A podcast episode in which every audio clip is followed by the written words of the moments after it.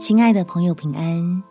欢迎收听祷告时光，陪你一起祷告，一起亲近神，思想神的爱，让平安不离开。在约翰福音第十六章第三十三节，我将这些事告诉你们，是要叫你们在我里面有平安。在世上你们有苦难，但你们可以放心，我已经胜了世界。亲爱的朋友，我们是有地方可以躲藏的。当你发现这个世界并不如想象的美好，充满了恶意与仇恨，甚至会带来无法挽回的破坏时，请记得，天父早已为你我预备好容身之所。就在基督的救恩里面，我们起来祷告。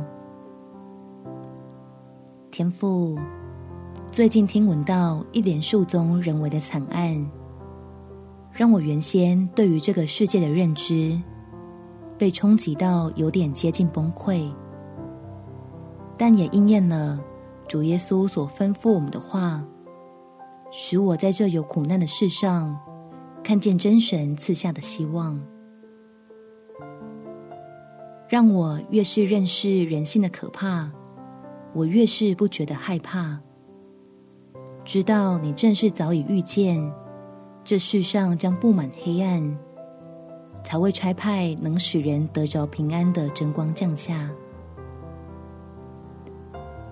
就是要向你的儿女施恩，叫我们因投靠基督的十架而得救，使每个正在受苦惧怕的灵魂。能找到这条用喜乐浇筑的明路，既稳固又稳妥，还充满你随时的帮助。